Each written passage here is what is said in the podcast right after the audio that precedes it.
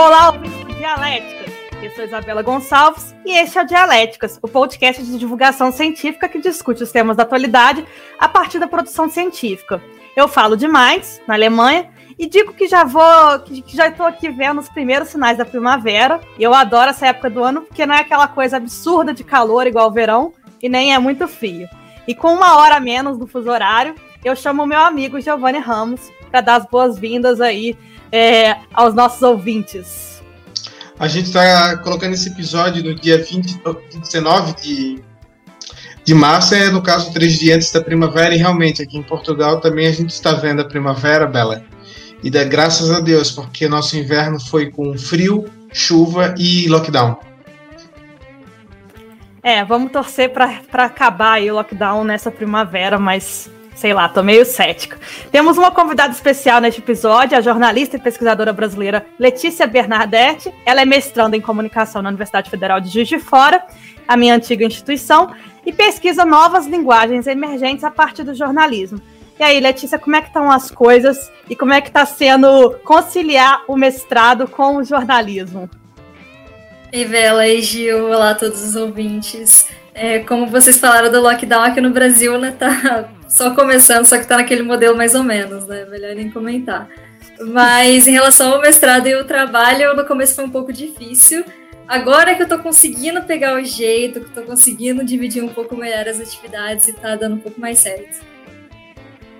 Bom, a tese desse episódio vai ser feita pelo Giovanni Ramos. Então, Gil, o microfone é teu. Tese.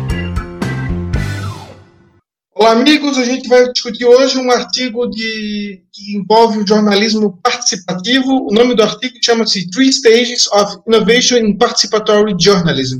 Co-initiating, co-sensing and co-creating news in the Chicago School Cuts Case. O nome do artigo é gigante, mas a gente vai discutir basicamente inovação no jornalismo participativo a partir de, um, de algum conceito que os autores trabalharam e num estudo de caso do, do, de umas escolas em Chicago, que envolve educação em Chicago. Os autores são o Taneli Haika, um finlandês, e o Elias Carianes, que é um greco-americano. O primeiro, a gente tem que falar o que é jornalismo participativo e trazer isso que é desde o momento do jornalismo público. Vamos lá. O jornalismo ele nunca foi muito próximo dos seus leitores, né? As, os jornais sempre teve uma lógica de nós damos a informação, nós somos o meio de comunicação, a gente produz, a gente sabe o que é melhor para vocês e vocês consomem apenas, vocês são passivos nessa relação. Isso começou a mudar, na verdade já existia muita gente que fazia isso diferente, mas a partir dos anos 90 isso começa a ser trabalhado de uma forma que vai inclusive ser teorizado. Nós temos o caso do jornalismo público dos Estados Unidos, que foi quando um grupo de jornais no interior na cobertura de umas eleições estaduais, decidiu chamar a população para saber o que eles queriam saber sobre as eleições, como deveria ser essa cobertura eleitoral. Eles perceberam ali que o que os jornais falam normalmente não é o que o povo quer saber, perceber essa, essa distância entre as coisas. E isso, esse é o jornalismo público, alguns também chamam de jornalismo cívico, e essa ideia de chamar a comunidade em fóruns, e até em churrascos, eventos festivos, mas para saber o que o, as audiências querem, ela evolui com a internet, obviamente ficou até mais fácil, para o que se chama depois de jornalismo participativo. Ou seja, se antes o público simplesmente recebia a notícia, depois ele começou a ser consultado para saber a agenda, né, a pauta dos jornais, o jornalismo participativo ele ajuda a produzir. Porque nós tivemos aquele fenômeno do jornalismo cidadão, que foi quando as pessoas começaram a produzir informação por conta própria, e o jornalismo soube se aproveitar disso e criar o que se chama de jornalismo participativo. O jornal está no centro da conversa e ele chama pessoas, a comunidade, para mandar fotos, mandar vídeo, mandar relatos. Eles acabam centralizando, organizando essa informação e produzindo material jornalístico. Esse seria o jornalismo participativo, que eu vou aqui chamar de tradicional, mas é uma coisa já desse século principalmente. E o que os autores vão falar é inovação no jornalismo participativo. O que seria essa inovação? Eles vão pegar um caso de Chicago e vão colocar dentro de uma teoria de inovação de outros autores, que seria de o co-iniciação, co-detecção, que é, os termos eu não gosto muito, mas seria co-iniciação, co-detecção e co-criação. o que, que, seria cada uma dessas etapas? A co-iniciação é chamar, é criar uma arena, um espaço público, onde vai todo mundo participar. Tu chama as pessoas para conversar. O segundo momento, que é a co-detecção, é coletivamente, junto com outros atores da sociedade, entender o que, é a demanda, o que, que é importante. E o terceiro é depois de tu chamar todo mundo, depois de tu entender o que todo mundo precisa, o jornalismo vai junto com essas pessoas produzir o conteúdo, seria a cocriação. E o caso de Chicago é interessante porque o que, que aconteceu em Chicago? As, a prefeitura local anunciou que ia fechar um monte de escolas, apresentando dados que teriam muito menos crianças do que tinha no passado não precisava ter tantas escolas abertas.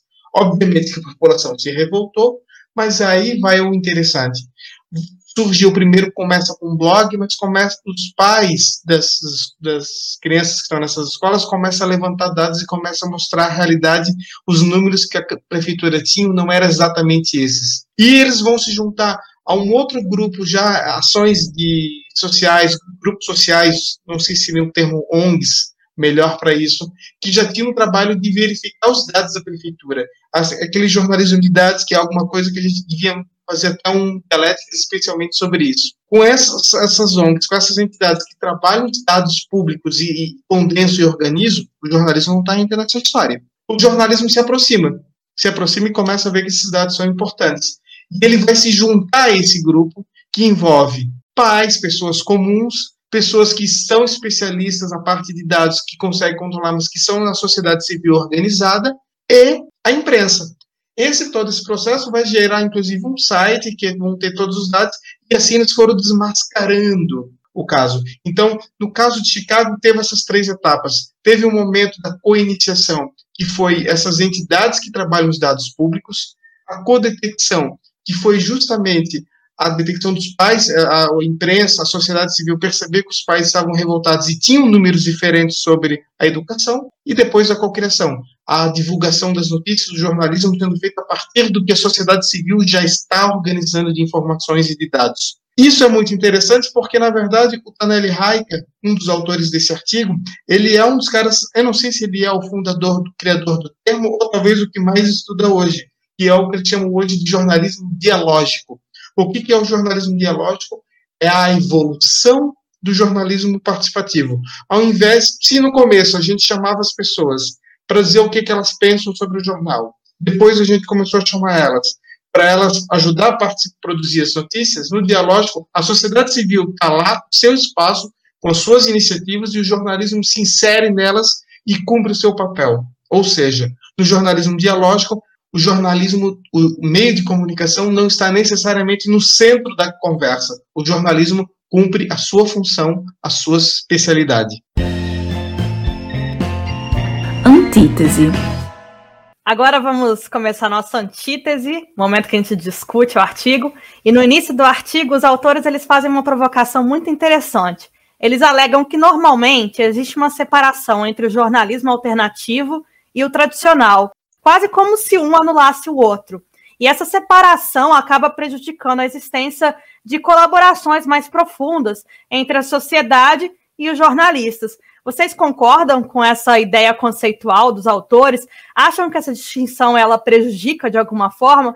Qual que é a sua opinião sobre isso, Letícia? Bela, eu li um artigo recentemente é, de um grupo de pesquisadores da UFMG que na verdade esse artigo ele trata do, de um processo de mediação do jornalismo é, na cobertura das manifestações em 2013, mas ele citou um ponto que eu achei muito interessante que talvez case com essa pergunta, que foi em relação a, alguns editoriais do Grupo Globo. É, na ocasião, é, na verdade, em 2014, em um dos protestos, um jornalista da, da Band foi faleceu após ele ter sido atingido por um rojão.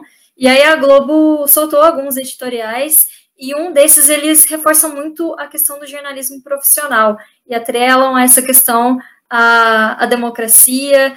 E não só o Grupo Globo fez isso, como a Folha de São Paulo, se não me engano, fez isso também. E acaba que quando eles trazem esse reforço do ah, o jornalismo profissional é essencial para a democracia, é, dá a impressão de que eles estão dando é, uma visão negativa sobre o jornalismo alternativo que nesse caso ele não é isento, que ele não é profissional. Eu acredito que isso é um exemplo ótimo de como talvez realmente essa distinção dos termos pode prejudicar um pouco nessa, nessa comunicação.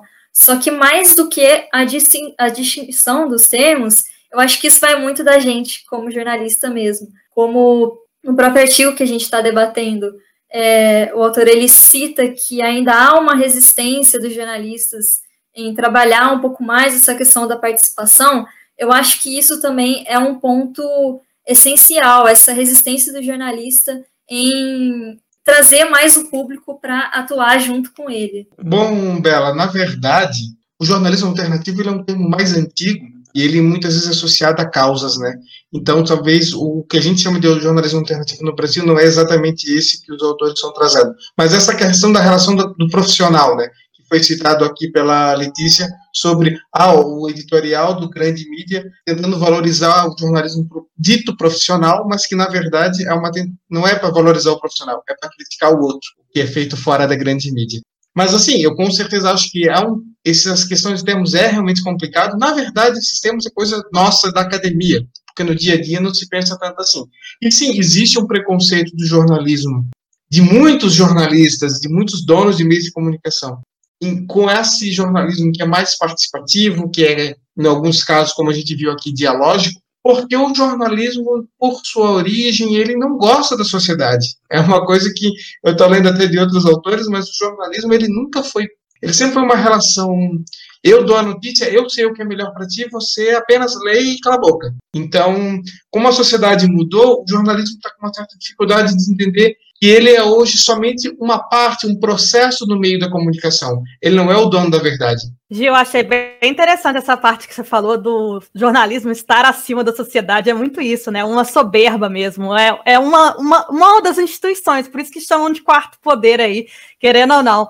E, ô, Letícia, isso que você falou é muito interessante mesmo. Eu, eu percebi isso muito da, na época que a mídia ninja começou a surgir, essa ideia de que o jornalismo quase se sentiu ameaçado mesmo por essas outras vozes que, que foram emergindo aí. E eu acho que ficaram com medo de perder espaço mesmo, e por isso que tentaram se firmar, talvez, enquanto o jornalismo verdadeiro, porque tinham interesse aí de não perder terreno, quase mantendo mesmo o poder mesmo. Vou passar para a Letícia, porque ela pediu a palavra aí para complementar. Sim, na verdade, até quando eu trouxe essa questão né, do jornalismo profissional, jornalismo alternativo, isso bate muito mais para o público, né? Eu acho que isso é, acaba prejudicando o entendimento do público, porque pensando mais assim a nível Brasil, é, eu acredito que nem todo mundo, os, os, na verdade, os jornais tradicionais eles são muito fortes. É, essa coisa do jornalismo alternativo é, é algo muito recente. Então, eu acho que por isso essa distinção, essa coisa de atrelar o profissional à democracia, acaba prejudicando um pouco a questão da, da discussão com a sociedade. E aquilo que o, o próprio Gil falou, né? E você também reforçou essa questão do quarto poder. Isso é uma coisa que eu até pretendo discutir um pouco na, na minha pesquisa, porque eu não vou, eu não quero dizer um problema, mas uma das questões que sondam o jornalismo hoje é justamente que ele não é mais o único detentor da informação. Ele divide é, o espaço com muitos outros produtores. Então, é, um, é algo que tem que ser pensado assim. Eu vou passar para o Gil que ele quer comentar, gostaria de comentar. Na verdade, como, só complementando o que a Letícia está falando, o jornalismo quem está sendo soberbo não é o jornalismo em si. Quem está sendo babaca é o dono do meio de comunicação grande. Porque é o seguinte: quem disse que o outro jornalismo alternativo não é profissional? Quem disse que o jornalismo alternativo não é profissional? Isso ali é uma coisa criada na cabeça da grande mídia, do tipo que nós fazemos a coisa certa, com qualidade, sem erros, e o outro pequeno alternativo, a iniciativa que é fora da casinha, não. Peraí, e a quantidade de erros, de fake news que foram produzidas pela mídia tradicional? Peraí, gente. É aquilo que a gente fala, né? Ninguém quer dar um espaço porque não quer perder poder. É aquela velha discussão aí da, da luta por poder e pela legitimação. Agora vamos mudar um pouquinho de assunto, né? O artigo ele traz um caso específico que o Gil já falou na tese dele sobre a tentativa de fechamento das escolas em Chicago. E aí os ativistas, eles foram muito inovadores porque eles utilizaram, eles tinham muitas habilidades estatísticas e aí levantaram dados, interpretaram E aí foi muito interessante porque a produção de conteúdo que esses ativistas fizeram depois começou a ser utilizada por jornalistas, ou seja, os jornalistas se tornaram, na verdade, participantes da produção de conteúdo e não os líderes. Esse foi o grande a grande quebra aí, né? Porque quando você fala em jornalismo participativo, você pensa aí numa hierarquia. Os jornalistas eles estão comandando a produção de conteúdo e os outros participam. E aí, nesse caso de Chicago, foi muito diferente, como o Gil falou, né? Tanto que o autor de, definiu um, um, novo termo, que seria o jornalismo dialógico, porque os jornalistas eles, eles ficaram abaixo aí na hierarquia. E aí, quando eu li o artigo, eu me lembrei muito do movimento de ocupação das escolas de São Paulo. E é, só que no caso, né, da ocupação de São Paulo, foi muito triste, na verdade, né? Você tem um caso aí, o case de sucesso de Chicago, que foi muito bonito, né? O, o, o a participação dos jornalistas, eles é, percebendo, né, que os ativistas tinham muito mais a dizer do que eles mesmos, talvez. E no caso do, do, das ocupações de, da escola, novamente você vê aí os veículos tradicionais contribuindo para um silenciamento dos protagonistas. O que vocês acharam desse caso, Gil? Você acha mesmo que houve um, um silenciamento ou você vê que houve aí um jornalismo participativo ou dialógico? Primeiro que teve sim coisas interessantes em São Paulo. Não é, no geral, toda a mídia contra um protesto dos alunos. É, talvez até por isso, isso também pode ter contribuído com o sucesso do, do, do movimento. A gente tem que sempre lembrar que aquele movimento deu certo e as escolas não foram fechadas. Mas fica aqui uma dica para quem está ouvindo esse programa e é estudante de jornalismo. Estudem dados. Jornalismo de dados é o futuro. O grande detalhe desse caso de Chicago, que não teve, pelo até onde eu sei, não teve em São Paulo, não teve outros, é o fato de, de existir pessoas controlando os dados. O jornalismo chegou depois ali, mas o fato é, como é que se contrapôs o, a, a informação do governo? Com dados. Então, estudem jornalismo de dados. Bom, essa questão do caso da ocupação das escolas aqui no Brasil, é, até eu também li um, um, um, outro artigo que ele foi publicado no Intercom de 2016, que ele traz a discussão entre invasão e ocupação, porque ele é, trouxe duas coberturas, que na verdade foi no início das ocupações, ele justamente, o, o autor procurou é, pegar em um período que ainda não tinha tomado a dimensão que tomou, e aí ele usa uma matéria da Folha de São Paulo e uma matéria dos jornalistas livres. E você vê a diferença da cobertura, assim. É, eu que trabalho em um veículo local, mas que acho que pode se dizer que é tradicional, eu até fiquei um pouco com. Eu fiquei um pouco com vergonha, digamos assim, da forma que a, a Folha cobriu, porque Primeiro que a Folha é, tratou a ocupação dos estudantes como invasão. E nessa primeira matéria, que até o, traz nesse artigo do Intercom, é, no caso, eles chegaram é, nessa cobertura. O que eles citaram foi um caso de um pai de uma aluna que estava muito bravo lá pela filha estar tá participando, que não queria que ela estivesse lá. E aí, por outro lado, os jornalistas livres eles trouxeram a história dos estudantes, o quanto que eles estavam recebendo colaboração até de gente de outras escolas, e também como tinham muitos pais orgulhosos dos filhos. É uma coisa completamente diferente, assim, mas que, de repente, talvez, é, é, não, às vezes não só a partir da cobertura do jornalista, mas como o Gil falou mais cedo, às vezes o próprio veículo de comunicação acaba impactando bastante nisso, né? Eu, pelo menos como jornalista, eu tenho a minha visão, mas às vezes eu tenho que escrever coisas de acordo com o veículo que eu trabalho, né? Eu acho que vai muito nesse sentido. Bom, eu gostei bastante desse artigo porque ele traz aí uma iniciativa de vanguarda que a gente não conhece. Esse jornalismo dialógico como conceito mostra mesmo uma nova forma de fazer jornalismo que vai muito além daquilo que a gente está pensando, né, enquanto jornalista, enfim, a gente pensa muito nessa lógica da gente mesmo controlar a, a lógica de produção mesmo. Mas no caso brasileiro, gente, vocês conhecem outras iniciativas? Porque esse artigo ele traz aí uma, um case dos Estados Unidos, mas no caso brasileiro, vocês conhecem outras iniciativas que poderiam ser classificadas como jornalismo dialógico ou talvez um jornalismo participativo mais avançado para não ser para para a gente pensar aí em novas formas de produção de conteúdo, começando pela Letícia. Olha, nos moldes do que ocorreu com as escolas de Chicago, eu desconheço completamente. Assim, pelo menos é, o que eu vejo muito até aqui no Brasil, é, funciona muito ainda assim no modelo mais antigo, só que um pouco mais intensificado por conta das redes sociais. Eu digo porque antes a gente recebia cartas dos leitores, aí hoje a gente recebe ligação, a gente recebe mensagem no WhatsApp, por uns canais diferentes. Mas quando eu penso em jornalismo participativo, tem um exemplo muito prático que eu acho que, que seria legal destacar, que isso a nível local ou a nível nacional, assim, é quando acontece alguma chuva muito forte. Aqui em Juiz de Fora, quando isso acontece, lá na tribuna a gente conta bastante com a colaboração dos leitores, de certa forma. Porque não tem como a gente estar em todas as regiões da cidade. Então a gente conta muito com essa participação deles para enviar fotos, para enviar vídeos. E eu acredito que no Brasil esse modelo de jornalismo participativo ainda se limita muito é, nesse sentido. Vou passar a palavra agora para o Gil, que também está estudando muito esse tema, né, Gil, na sua tese.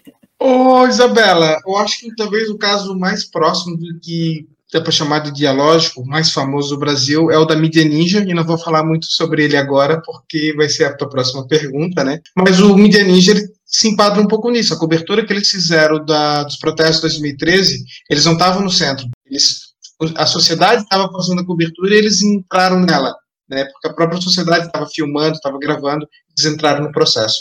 E tem um exemplo bem legal de jornalismo participativo, um projeto de, de um, um, mestrante de jornalismo, um jornalista já também de bastante tempo, Evandro de Assis, em Blumenau, que ele, Blumenau tinha rompido o contrato com a empresa de transporte coletivo, depois de uma série de crises, e entrou uma provisória, que depois a mesma empresa virou permanente, Brasil, né? E quando começou a provisória, estava todo mundo na curiosidade, como é, como é que ia ser essa empresa, depois de 50 anos, uma outra empresa fazendo transporte coletivo. Ele criou um grupo no Facebook, na época o Facebook era o que mais bombava, chamado Coletivo Blumenau, e começou a pedir para as pessoas fazer os seus relatos. E, as pessoas, e o brasileiro gosta de participar, né? Eu tinha muito, tinha desde vídeo, tinha só texto, tinha relato em áudio, tinha foto, e ele, o pessoal jogando aleatoriamente, ele foi organizando, e no final do dia, se não me engano, ele fazia um relato já jornalístico de tudo que foi feito. Mas, ou seja, toda a pauta, o que era mais importante? Se era o problema de falta do, do ônibus, era o horário, eram as condições, isso era a população que estava fazendo ele simplesmente juntava e fazia o relatório depois. Então é um exemplo bem, bem fácil assim de explicar, por exemplo, em sala de aula o que é o jornalismo participativo, a cocriação. Então assim, todo mundo vai, vai colocando, ele foi meio que um curador de conteúdo. Então é um exemplo bem legal que depois eu vou falar mais nas referências. Ô Gil, você já, já que tá todo mundo fazendo spoiler aí, né, da discussão, toda semana tem alguém fazendo alguma pergunta aí, falando, olha, vai ter uma pergunta dessa. Então, já que o Gil deu spoiler, vamos para a pergunta spoiler. Na, no início do episódio, a gente falou sobre essa questão conceitual, né, de, da diferença entre jornalismo profissional e jornalismo alternativo, e a Letícia chegou a mencionar o caso das manifestações de 2013 e como que os jornalistas tentaram se firmar enquanto jornalistas profissionais, e o Gil falou agora do caso da mídia ninja, né? Uma discussão que surgia muito nos congressos, eu lembro que eu ia muito em congresso que analisou esses casos de 2013, era a definição de jornalismo, porque foi muito inovador mesmo, né? A gente que estava, eu acho que a Letícia também estava na faculdade, igual a mim. E aí nunca tinha acontecido uma coisa igual aconteceu com a mídia ninja no Brasil. Foi realmente uma revolução em questão de produção de conteúdo, enfim. E aí eu lembro muito que eu, nas discussões acadêmicas ficava discutindo isso, né? Será que aquilo era jornalismo? Será que não é? E aí uma discussão que a gente sempre brinca, né, quando a gente gosta de arte, é o que é arte. Então agora eu vou trazer essa discussão para vocês. O que é jornalismo? É, eu não vou explicar o que é jornalismo aqui, porque está louco, né? Mas, assim, vamos falar sobre a questão do Media Ninja, que muita gente questionou se aquilo que estava sendo feito na cobertura de 2013 era jornalismo ou não. É jornalismo, sim, e é o melhor, como eu falei antes, talvez o melhor exemplo no Brasil, o mais famoso, talvez, de jornalismo dialógico. Por quê? Porque, como eu disse antes, quem estava fazendo a cobertura dos protestos não era a mídia ninja, era a população a população começou a fazer cobertura em redes sociais. E o mídia se inseriu em algo onde a sociedade estava e começou a transformar em jornalismo. E ah, mas isso não é jornalismo. Não, é. traz toda a essência da informação, e o que o Media Ninja fazia já tinha uma triagem, tinha questão ética, tinha tudo isso, eles têm um posicionamento muito claro, é sempre importante lembrar. E quem fez o projeto da Media Ninja ali é o Bruno Torturra. E alguém vai dizer que o Bruno Torturra não é jornalista? É um baita jornalista. Depois ele saiu, inclusive, ele está com outros projetos, né? Mas eu acho que é um exemplo legal. E é uma pena que pouca gente fez isso, coisas parecidas depois. É, nós temos um excelente caso ali de jornalismo inserido na sociedade, no calor de um protesto maluco, e a gente não teve mais nenhum outro caso depois.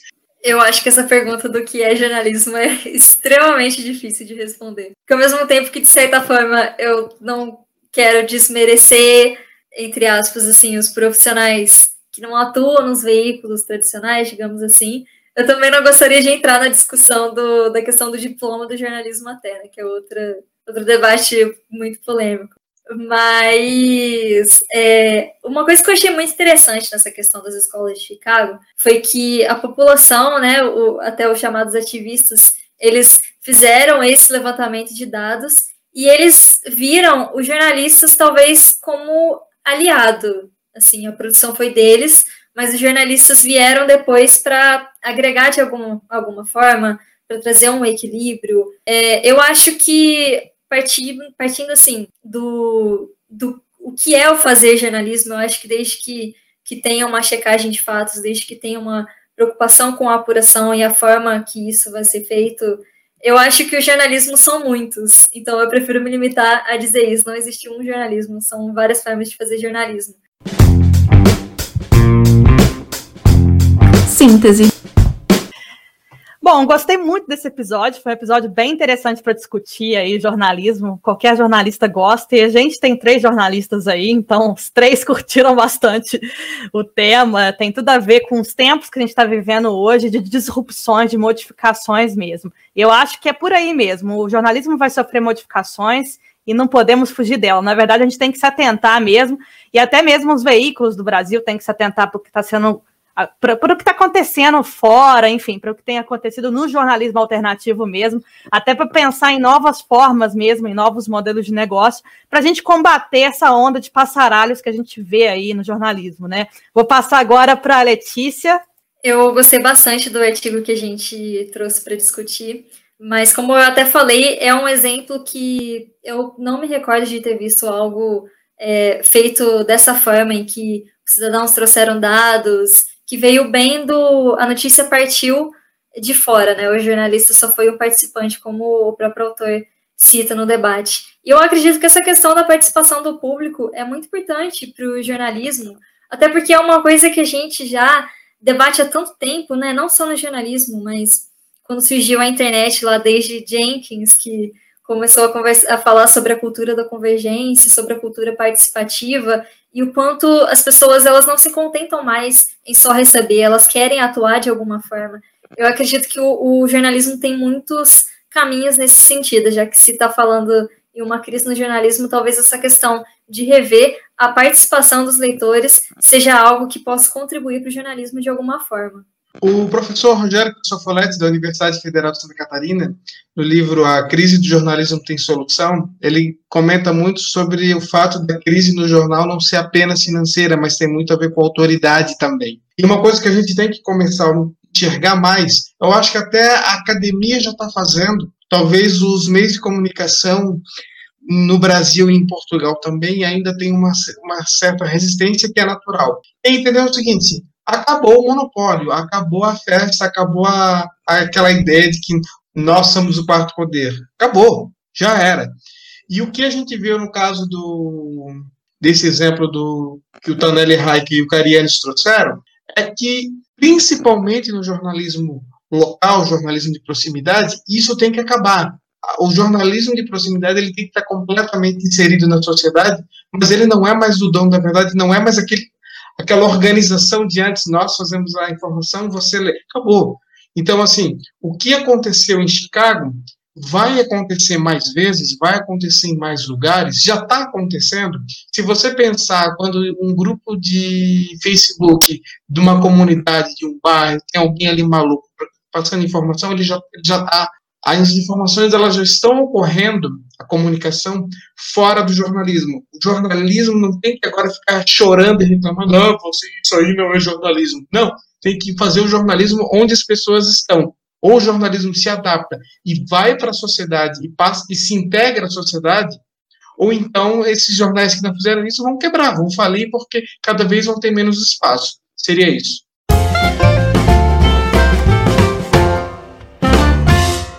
Bom, gente, agora a gente vai para o quadro referência. A referência que eu vou dar aí, pensando aí nesse jornalismo dialógico, na verdade, não chega a ser nem jornalismo dialógico, nem participativo, mas é o Instagram que eu acho que a sociedade brasileira tem que conhecer e seguir, que é o Instagram Brasil Fed Covid, que mostra, por exemplo, os lugares onde estão tendo aglomerações, festas, etc. Esse é um exemplo aí de iniciativa que tenta denunciar o que os jornais não estão denunciando. E eu tenho aqui o. Eu falei antes sobre o caso do coletivo Blumenau, né? E eu vou trazer agora a dissertação de mestrado do jornalista e pesquisador Evandro de Assis, que chama-se Influências do, no Jornalismo Participativo, um estudo local sobre decisões tomadas pelo público, se é a dissertação de mestrado de 2017, e vai estar disponível tanto essa minha referência quanto da dela e da Letícia no nosso site dialéticas.com. Eu trouxe como referência, na verdade, os dois artigos que eu cheguei a citar ao longo da nossa discussão, da, ao longo da nossa discussão. O primeiro deles chama Mediar Verbo Defectivo, Contribuições da Teoria Ator-Rede para a Conjugação da Mediação Jornalística.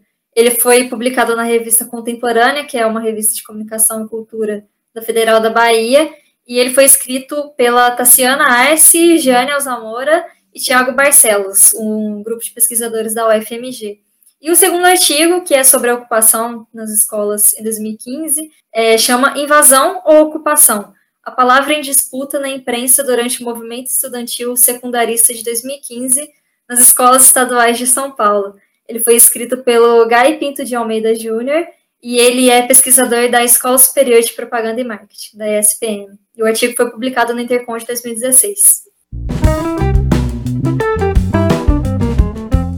Ouvinte, você está perdido aí nos prazos para envio de artigos, papers, inscrição de congressos? Acesse a nossa agenda dialéticas.com barra agenda no nosso website e você vai lá conhecer a nossa agenda Publix. Gil, o que, que a gente tem na agenda? Acho que como a gente está metade do mês ainda, passamos agora da metade de março, vamos trazer um, um call for paper do final de abril, né? Acho que tá bom, dá um mês e pouco aí para tu ajeitar o teu artigo e tal. É, o, revista Animus tem um dossiê chamado As Muitas Dimensões do Jornalismo de Revista. Isso me chamou atenção porque jornalismo de revista é uma coisa que também está passando por uma crise bem feia, né? Todo o mercado de revistas do mundo. É uma revista open source, obviamente. O prazo é dia 30 e a publicação, não, não tem aqui ainda a previsão de publicação, mas está lá no nosso site, tem todas as informações sobre como se inscrever e mandar o seu artigo.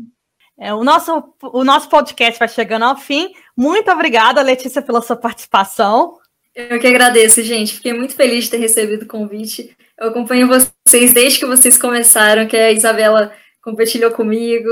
Aí eu comecei a, a ouvir sempre o programa de vocês. Eu queria aproveitar para convidar o pessoal para conhecer o meu grupo de pesquisa, o grupo de pesquisa que eu faço parte na web, que é o Conexões Expandidas. Ele é coordenado pela Soraya Ferreira, que é até a minha orientadora no mestrado, e tem muito trabalho legal lá sendo desenvolvido. A gente está com alguns projetos novos para esse ano.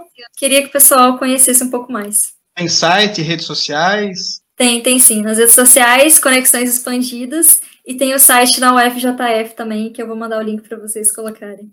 Tá certo, então. E o pessoal do Conexões Expandidas, né? por favor, ouçam também Dialéticas. Bom, a gente lembra mais uma vez que você pode participar do Dialética. Se você tem, por exemplo, algum artigo que você escreveu e queira discutir ele com a gente, pode mandar. Ou se você quiser também discutir um artigo que não escreveu, mas que quer debater com a gente também, você pode participar. A gente apresenta sempre artigos, discute aqui, né? Artigos que sejam publicados em revistas indexadas. E no próximo episódio, inclusive, a gente vai inaugurar um modelo novo. É, vai ser a, a inauguração da ideia em que você pode apresentar o seu artigo. E aí, no próximo episódio, a mediação vai ser feita pelo Gil. E, Gil, conta aí a, a novidade do próximo episódio. O que, vai mudar? Então, a gente está desde o começo do ano dizendo: venha trazer o seu artigo, vem participar com a gente. E vem! E temos a primeira pessoa que aceitou o desafio e vai trazer o seu artigo para discutir aqui com a gente. É uma coisa que a gente estava querendo fazer. E antes que alguém pergunte, tá, mas vocês não tragam os artigos de vocês? Sim, vai ter artigo meu, vai ter artigo da Bela, ainda. Artigo do Fábio também, mas até o final desse semestre vai ter também. Mas o artigo que a gente vai discutir, e eu gostei muito de fazer a mediação, porque foi o episódio, foi o tema do artigo, foi tratado no ano passado, e foi o episódio mais escutado de 2020 que é o Meta Podcast, né? O nome do artigo chama-se Estudo sobre Podcast, um panorama do estado da arte em pesquisas brasileiras de rádio e mídia sonora, da Luana Viana, da Universidade Federal de Juiz de Fora, que pelo jeito está bombando aqui no Dialéticas, né? Bom, vai ser muito legal porque ela vai fazer a tese, vai apresentar o próprio artigo e depois a gente vai discutir. Então a gente está falando, repetindo aqui, né, a informação de que você pode mandar mensagem para a gente nas redes sociais com seu artigo e fazer um auto merchan aí. Porque uma coisa que o pesquisador tem que fazer hoje, além de pesquisar, é comunicar a própria pesquisa, porque senão ele vai ser esquecido, querendo ou não. Hoje em dia, se a gente não tem uma presença aí nas redes sociais, a gente fica para escanteio. Então você tem a possibilidade aí de fazer seu próprio merchan. O Dialéticas Podcast. Bela, Bela, Bela. Oi. E quero dizer mais ao ouvinte do Dialéticas que na semana que vem tem bolo. Só digo isso. É verdade. O Dialéticas Podcast é uma produção independente de brasileiros doutorandos em comunicação em universidades europeias com o objetivo de promover a divulgação científica a partir de debates sobre a produção acadêmica. Saiba mais sobre o dialéticas.com, saiba mais sobre nós no dialéticas.com e nos acompanhe nas redes sociais dialéticas no Instagram e no Twitter. A gente está presente em todos os tocadores de podcast e no YouTube também. Voltamos na próxima semana com o comando de Giovanni Ramos. Até!